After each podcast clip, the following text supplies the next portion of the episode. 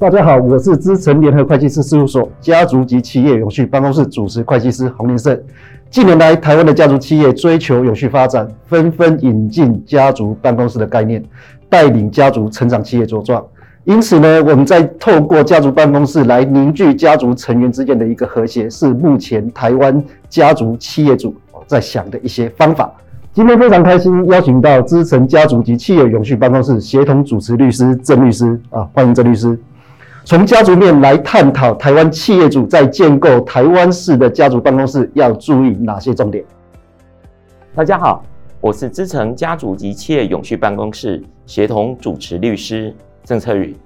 今天很高兴跟大家分享台湾企业主如何建构台湾式的家族办公室。所谓他山之石可以攻错，所以我们先来看看国外非常有名的家族办公室。也就是洛克菲勒家族，他们到底是怎么样协助整个家族富过七代的一个方式？首先，洛克菲勒家族，他其实呢是在老洛克菲勒，他利用三十年时间赚取了相当大的财富，然后这个标准石油公司呢，基本上在美国已经占有百分之九十的市占率，同时也累积了很多财富。最后，因为反托拉斯法的关系，分散成很多的公司。那分散成很多公司之后呢，其实资产的财富还是在他身上。那面对这么多资产，后来呢，他其实一开始找了四个专业的咨询顾问来协助他处理事务，那也就是所谓家族办公室的模型。那一开始呢，其实人不多。但是处理的可能是有关于投资的一些相关的事务，或慈善的一些相关事务。但是呢，其实当家族成员慢慢变多之后，后来他的家族办公室的人员也慢慢的扩大，最后家族办公室其实服务的范围也包括了投资、法律、会计、整个家族事务或慈善事务，甚至在老洛克菲勒将他的财产分配给他的小孩。也就是小洛克菲勒的时候呢，小洛克菲勒也成立了信托，针对他的小孩，甚至针对他的孙子成立了信托。后续后代子孙拿到的信托财产，那他们后续又成立了信托。所以整个在洛克菲勒家族里面有数百个信托去协助管理跟保全他们的资产。那在这样的资产架构下面，财富的管理是很重要的。那相对的企业永续的部分，他们是信任专业化的经营。那因为人多，财产也多，所以呢，整个家族关系的维系，甚至家族人力的养成，也是家族办公室协助的重心。我在二零一五年呢，曾经跟洛克菲勒的第五代 Justin 曾经有碰过面，他曾经告诉我，他最近参加一次家族的聚会呢，是在。二零一五年的六月的时候呢，那时候呢，他们是在帮洛克菲勒的第三代，当时的掌门人 David Rockefeller 去一个百岁的庆生会，超过上百个家族成员参与。那他们其实呢，每年呢有两次的家族聚会，甚至呢会定期的电子邮件发送给家族成员有关于整个家族的一个报道。那其实呢，洛克菲勒家族在公益事业也不落人后，在不管是第一代、第二代，甚至第三代，他们在公益事业的投入，甚至呢，将一半的资产几乎都投入在公益事业里面。所以呢，其实从洛克菲勒的家族办公室来运作，我们这里汇整出它大概有五个重点去做协助。第一个是家族财富的管理，第二个是家族企业永续的维护。第三个是家族关系的联系，第四个是家族人力的养成，第五个是社会资本的维护。那如果说我们实际去看它整个运作架构的话，整个来看呢，其实如果在这个画面里面，你可以看到左上方呢，其实在灰色那一块，一般来看是人的角色，在家族里面呢。他之所以会成为家族，就是人是比较多的。假设一个企业主一开始创业的时候，只有他一个人，所以呢，他管理他的企业或管理的他的财产，其实呢他可以直接做了算。可是到了第二代，假设在这个图里面，第二代可能有三个，到了第三代，如果第二代每个人又生三个，到了第三代的时候，第三代可能就已经有九个成员，甚至以这样子来看，到了第四代，可能就已经到了二十七个家族成员，甚至到第五代，可能到了八十一个家族成员。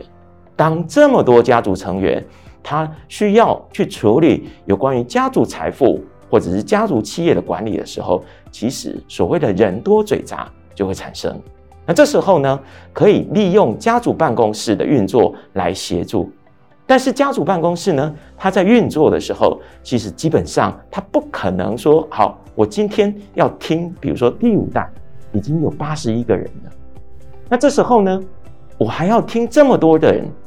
是一件很难做的事情，所以这时候他在运作上，这些家族成员可能在每个分支会有个代表出来，然后去组成一个所谓的几人小组的家族决策委员会。那这些决策委员会呢，可能就会负责有关于家族的整个企业的维护，整个家族财富的维护，甚至如果有信托架构，还会有信托架构的维护。甚至慈善事业的维护，所以呢，在这个家族办公室里面呢，它可以透过第一个呢，是家族办公室可以呢定期的会诊家族整个资本的状况，不管是家族的成员的进展，或者是企业的进展，或财富管理的进展，家族委员会去做一个汇报，甚至呢，在家族治理这一块，它也可以协助。家族事务的处理，包括整个家族聚会的举办，那甚至呢，他在做有关于整个家族办公室需要处理财富管理或企业的永续的信托架构的时候呢，他可能呢也可以透过外部的咨询，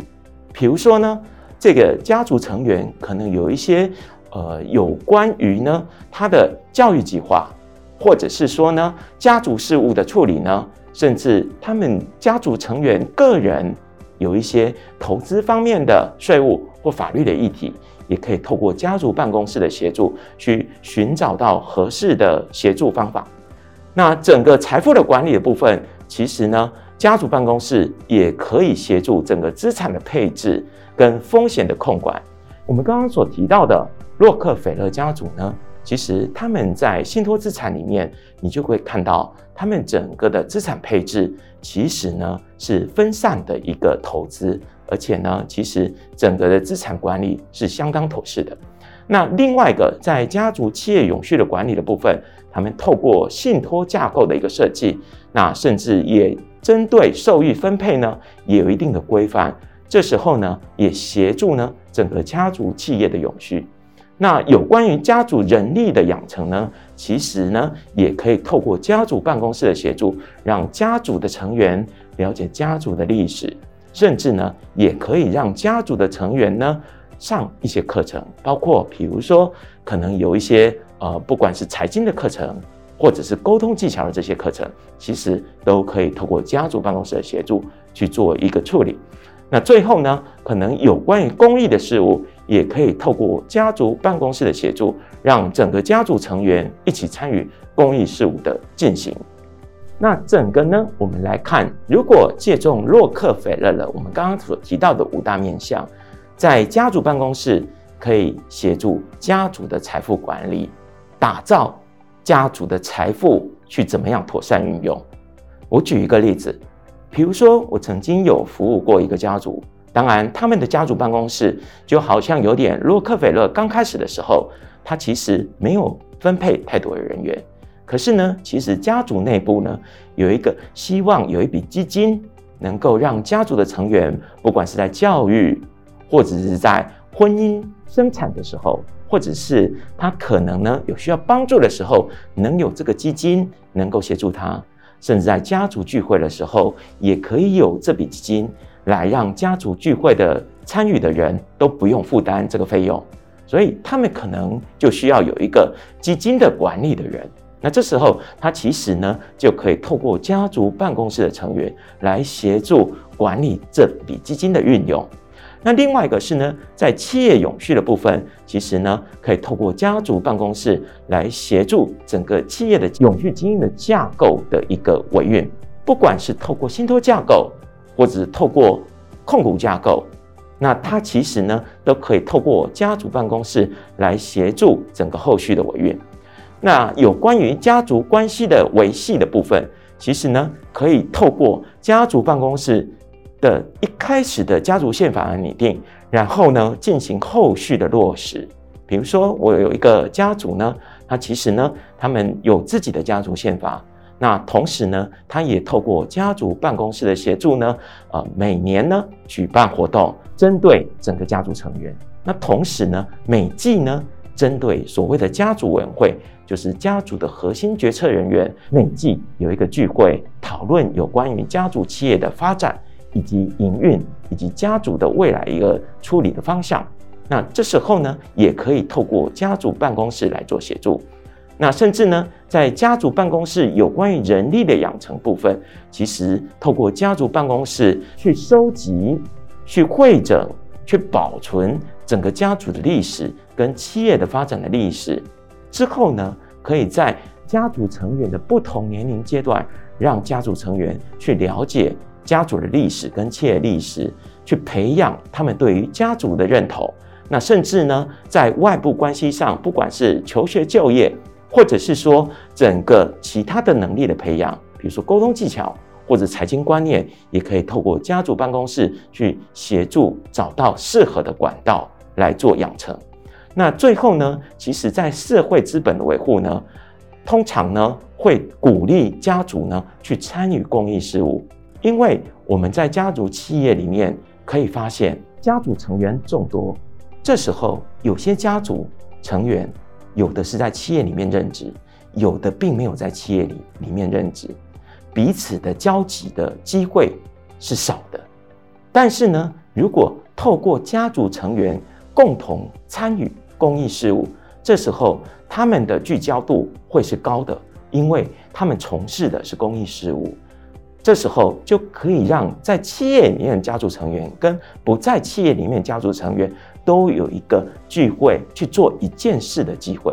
甚至呢，这时候也可以促进家族的声誉，同时呢，也增进了整个家族成员对整个家族的认同感，因为在外面的声誉，他们是非常好的一个家族，所以他们也会认同整个家族企业的后续永续的营运。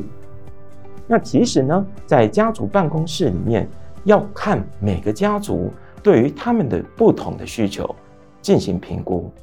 举例来说，如果家族企业是持续营运，那这时候比较会关注的，我们刚刚五个面向会比较关注在家族企业永续、家族关系维系跟家族的人力养成。那这时候在人力的家族办公室的人力配置上面。所关注的重点可能是会在这三个面向，但是如果家族企业已经出售了，那它其实呢是转换成现金的，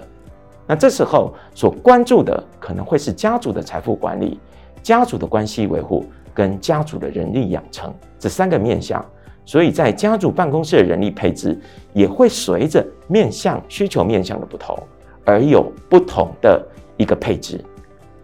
那举例来说，如果家族办公室治理的重点是在家族财富管理的时候，这时候家族办公室可能会面对外面不同的一个，不管是来自于金融机构，甚至来自于国税局，或者来自于登记主管机关，或者是他去投资的合作投资方，甚至他在做这些事情的时候，可能都需要专业的服务机构。不管是律师或会计师来做一个协助，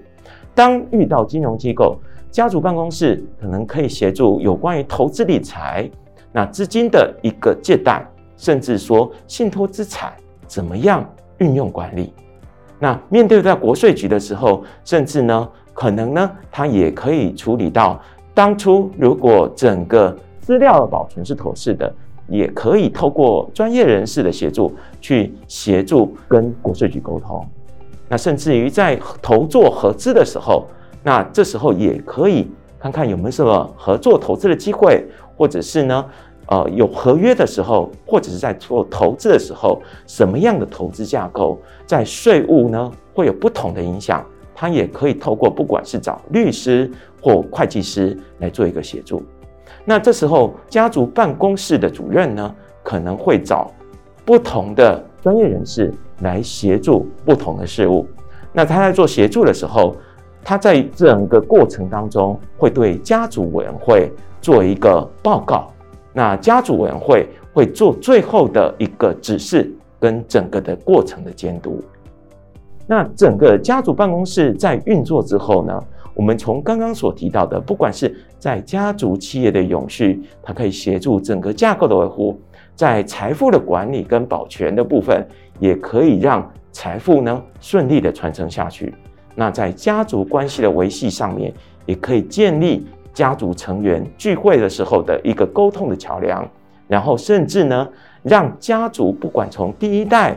到第二代，甚至到第三代，整个家族的精神跟价值的延续，因为家族办公室将整个家族的历史的资料保存好，同时也让家族成员去做了解，也可以促进整个家族精神的价值的延续性，甚至呢。在家族人力的养成部分，可以透过让家族成员的了解家族的历史跟精神，让家族成员对家族企业更加认同，也协助家族人力的培养。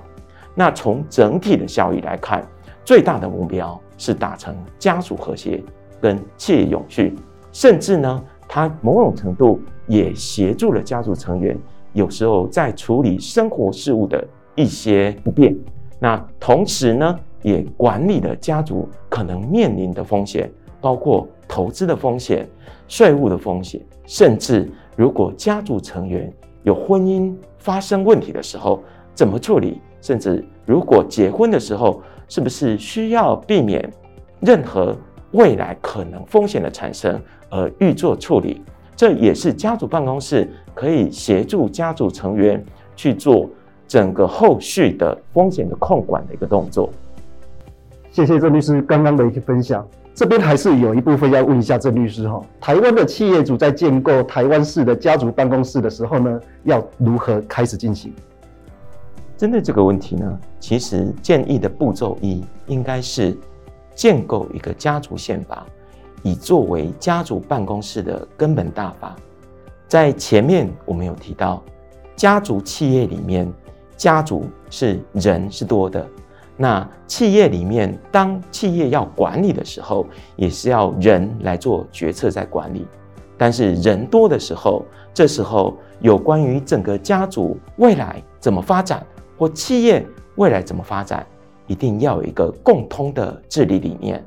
那甚至于说，谁对于这个家族呢，是家族大会是可以参与的。这时候，针对家族成员也要有个定义，甚至在家族成员定义出来之后，如何让家族成员有一个情谊的维系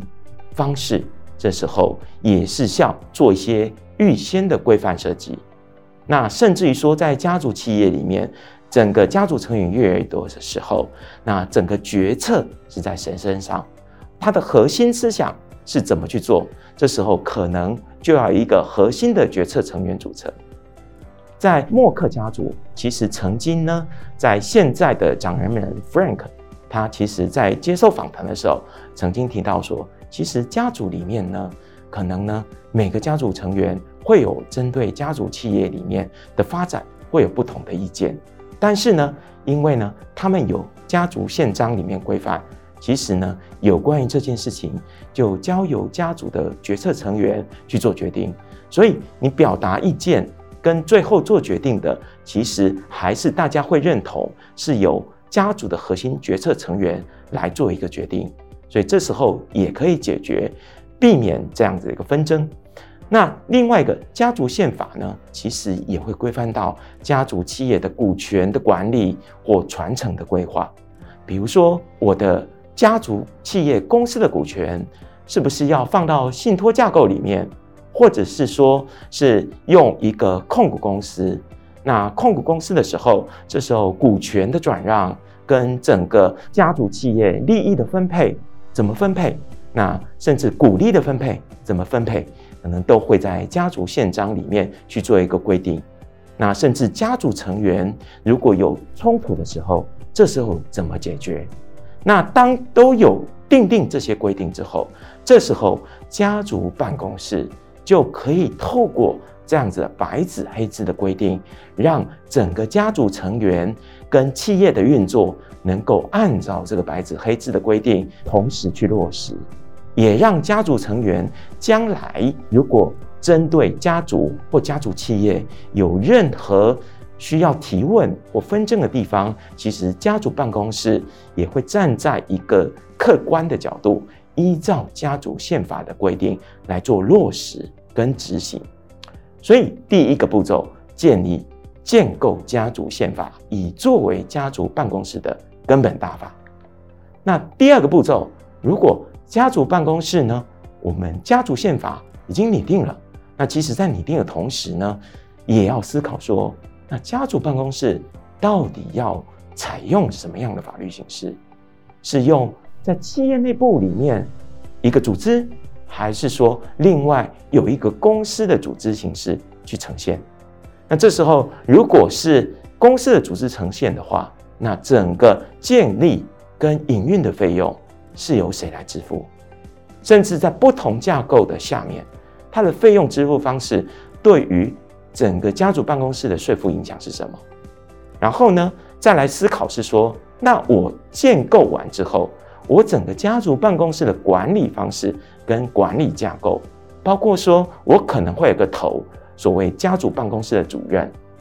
那这个主任下面需要有什么人来协助他？他所需的成员的评估到底是有哪些？就像我们前面所提到的，我们现在家族面对假设是一个。企业永续，或者是已经出售了，没有企业而有很大的财富的时候，它在组成的成员面向上面偏重的面向也会有不同。最后，当这个家族办公室员工主任都已经确定下来，可能还有一个手册来规范说，整个家族办公室的员工对于他拿到的这些资讯，第一个是不是有保密义务？第二个。整个有关于整个家族办公室所拿到资料，怎么样建立跟保存，甚至怎么样跟所谓的家族报告，或者是跟定期的跟家族委员会做报告的一个相关的流程程序。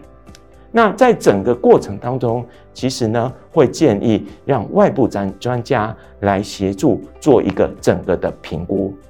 如果评估完了之后，可以看到的是说，家族办公室呢可能会有一个所谓的主席，那这个主席呢，可能就是我们前面所提到的决策委员的主席。那这时候呢，在家族办公室的主任呢，他可能会掌控整体家族办公室的收支跟财务状况，甚至呢，他会做这里面的有关于收支财务状况的部分呢，会跟家族成员做一个报告。然后呢，也会统筹各项的重大事项，不管是在投资或财会，或者行政甚至法律的一个处理。比如说，在投资的部分，假设家族里面会有一个投资部门的话，那这时候可以做一个研究跟遴选投资标的。那这就这些过程当中，可能会跟金融机构做一个洽询，然后最后呢，再做一些分析，让整个家族。决策委员去做一个决定，那甚至呢，在财会部门呢，也会做一个相关报表的一个制作跟整个保存。那甚至在行政部门部分，如果有一个信托架构，可能呢，他也会协助信托架构的维护。甚至如果有境外公司，每年境外公司的维运费用或者是处理，那也会透过这样子一个行政部门来做处理。那甚至在家族人力的养成，或者是家族聚会的举办，甚至家族的历史档案、企业的档案的一个整个企业发展的档案的一个维护。那另外一个是在公益活动，让整个家族可以参与的公益活动呢，也可以让家族成员在家族办公室的协助下一起做公益活动的参与。那甚至呢，如果家族成员有要结婚了，那是不是有需要订立一个婚前协议来协助家族成员呢？控管如果未来不幸离婚的一个状况下面所产生的一个风险。非常谢谢郑律师在第一阶段对于建构台湾式家族办公室的一个分享。再来呢，家族办公室如何来协助哦整个家族成员面临人生的各阶段？比如说结婚啊，或者是死亡，郑律师有没有一些实际的案例可以来跟我们的民众分享的？刚刚我们有提到，在最后一个部分，家族办公室在家族成员结婚的时候，其实呢可以协助家族成员是不是去签署一个婚前协议？那这时候呢，其实从婚前协议的角度里面来看的话，如果说在台湾的法律来看，家族成员在结婚的时候，如果没有签订婚前协议，约定分别财产制的话，这时候当他离婚的时候，可能他婚后的财产会被另外一半要求主张他里面财产在婚后增加的一半，所以这时候家族办公室的成员呢，可能可以协助这个即将结婚的对象。在结婚前，让他了解整个夫妻财产制的关系。那让他了解，如果说在订定分别财产制，对于他未来如果不幸离婚的时候，可能可以控管整个资产不被主张的一个风险。那但是这个时候呢，其实呢。会建议的是说，家族办公室的成员如果要去协助这个预计结婚的成员呢，可能也是要尽早去做一个沟通，因为实务上很难说，我明天要结婚，今天才要求说跟对方签这样分别财产制的一个这样子的约定。那甚至于说呢，这样子分别财产制的约定呢，如果呢没有办法订立的时候呢，其实，因为有时候是说不出口的。那在这里面呢，我们刚刚提到的家族宪法里面，如果在家族宪法里面有约定说，希望未来后代子女结婚前呢，能订立分别财产制的话，这时候或许也可以让后代子孙呢，在跟另外一半沟通的时候是比较好启齿的。那如果没有做这样约定，甚至呢，觉得没有办法启齿的时候，可能家族办公室就要协助整个家族成员做好最坏的打算。最坏的打算就是说，如果离婚的时候，不会尽量让这个家族成员的资产不会被另外一半所主张。这时候呢，就需要证明说，如果是婚前的财产，或来自于上一代对下一代的，不管是受赠。或遗产的继承的财产是不会被主张剩余财产差额分配的。那这时候家族办公室就要协助这个子女，如果没有订立分配财产制的时候，能够做好相关的证据保存，来能够证明这个是婚前财产，或这个是受赠或继承的资产，以备未来如果离婚风险产生的时候，能够有。对这个子女的资产有达到保全的一个效果。另外呢，其实家族办公室呢也可以协助家族成员呢，如果在面临死亡之前的一个超前部署。因为呢，如果一个人呢，他可能死亡这件事情是完全没有办法避免的。那甚至在死亡的时候呢，如果能够对于他名下的财产，至少能有做一个分配的一个对象，或者是如何分配的内容，做一个指示的时候，某种程度也可以避免家族内部的纷争。那在遗嘱的部分呢，其实有自书遗嘱、公证遗嘱、密封遗嘱、代笔遗嘱或口授遗嘱。那每个方式呢，都其实都有严格的法律形式要件，甚至呢，在遗嘱的订立的时候。也要针对资产呢，有做一个盘点，甚至呢，也要针对这个资产未来可能产生的遗产税，先预做一个预估，甚至做一个准备。那甚至呢，在遗嘱里面呢，可能也可以针对假设下一代是一个比较年轻的小孩，甚至未成年的时候，他在接受到这么一大笔资产的时候，是不是这个资产会任意的一个被花光，或者是说被他的监护人不善的管理？那这时候需不需要做一个遗嘱信托？那可能都可以让家族办公室来协助家族成员去做一个遗嘱订立的动作。举例来讲，如果说家族的上一代拥有多项不动产的时候，那这个不动产是分配到下一代身上去的时候，如果他没有订立遗嘱，可能这些不动产小孩子之间。可能会针对这些不动产，到底哪一个不动产是属于谁的，会可能会有一些争议产生。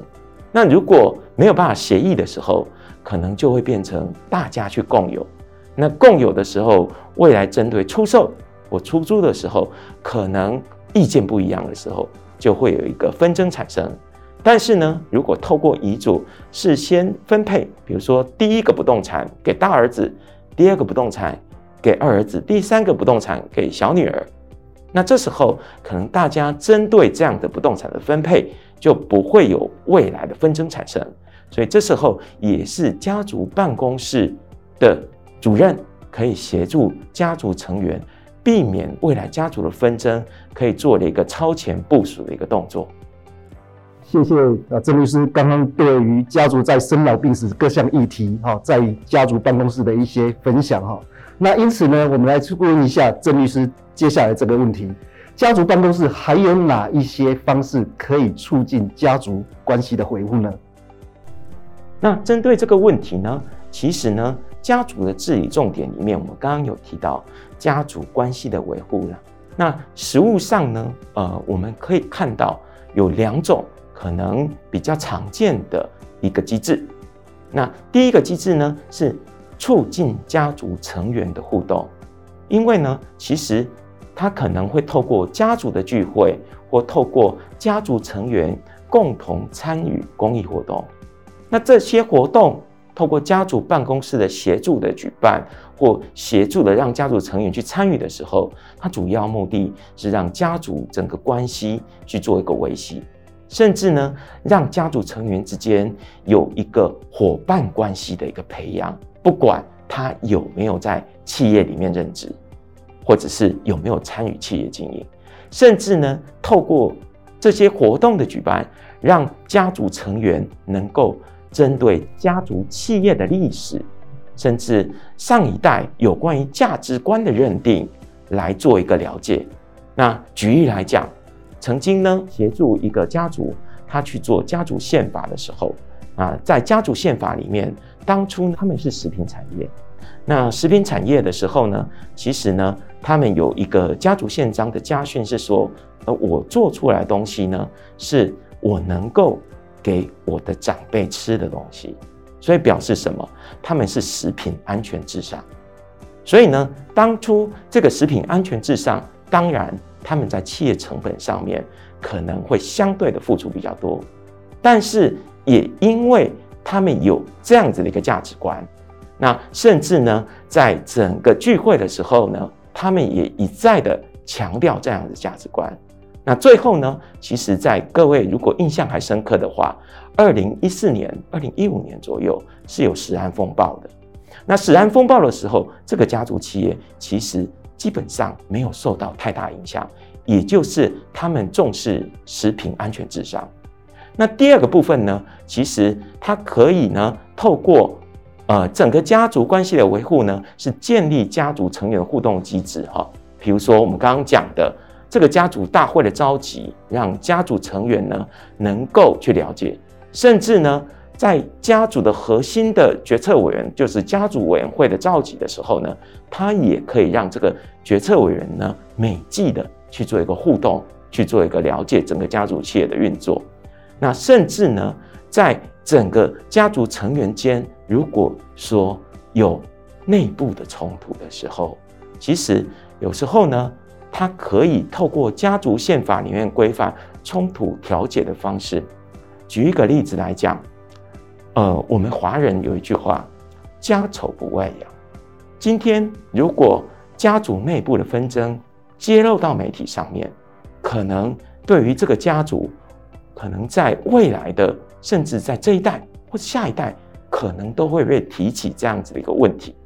那其实呢，可以在家族宪法里面，预先针对冲突调解的方式做一个规定。举例来讲，他可能会有外部的咨询委员来做一个协助沟通的角色，甚至要求说，在某一段的时间没有经过这样沟通协助的角色的时候，绝对不能诉诸媒体，甚至提起诉讼，尽量让家丑不外扬这个原则能够落实。那这时候呢，透过这样的机制，也可以让家族成员的互动呢减少冲突。因为有时候呢，冲突的发生可能是一时情绪性的。那透过一段时间的冷静的时候，其实某种程度在透过调解的过程是化解冲突的。所以这时候呢，透过家族宪法的规范跟整个冲突调解方式的原则落实下，可以让家族成员和谐跟企业永续的一个这样子的一个中心思想能够落实。谢谢曾律师的分享，也欢迎大家到皮达西台湾 YouTube 频道观赏影片或收听资城 Podcast 频道，取得更多的讯息。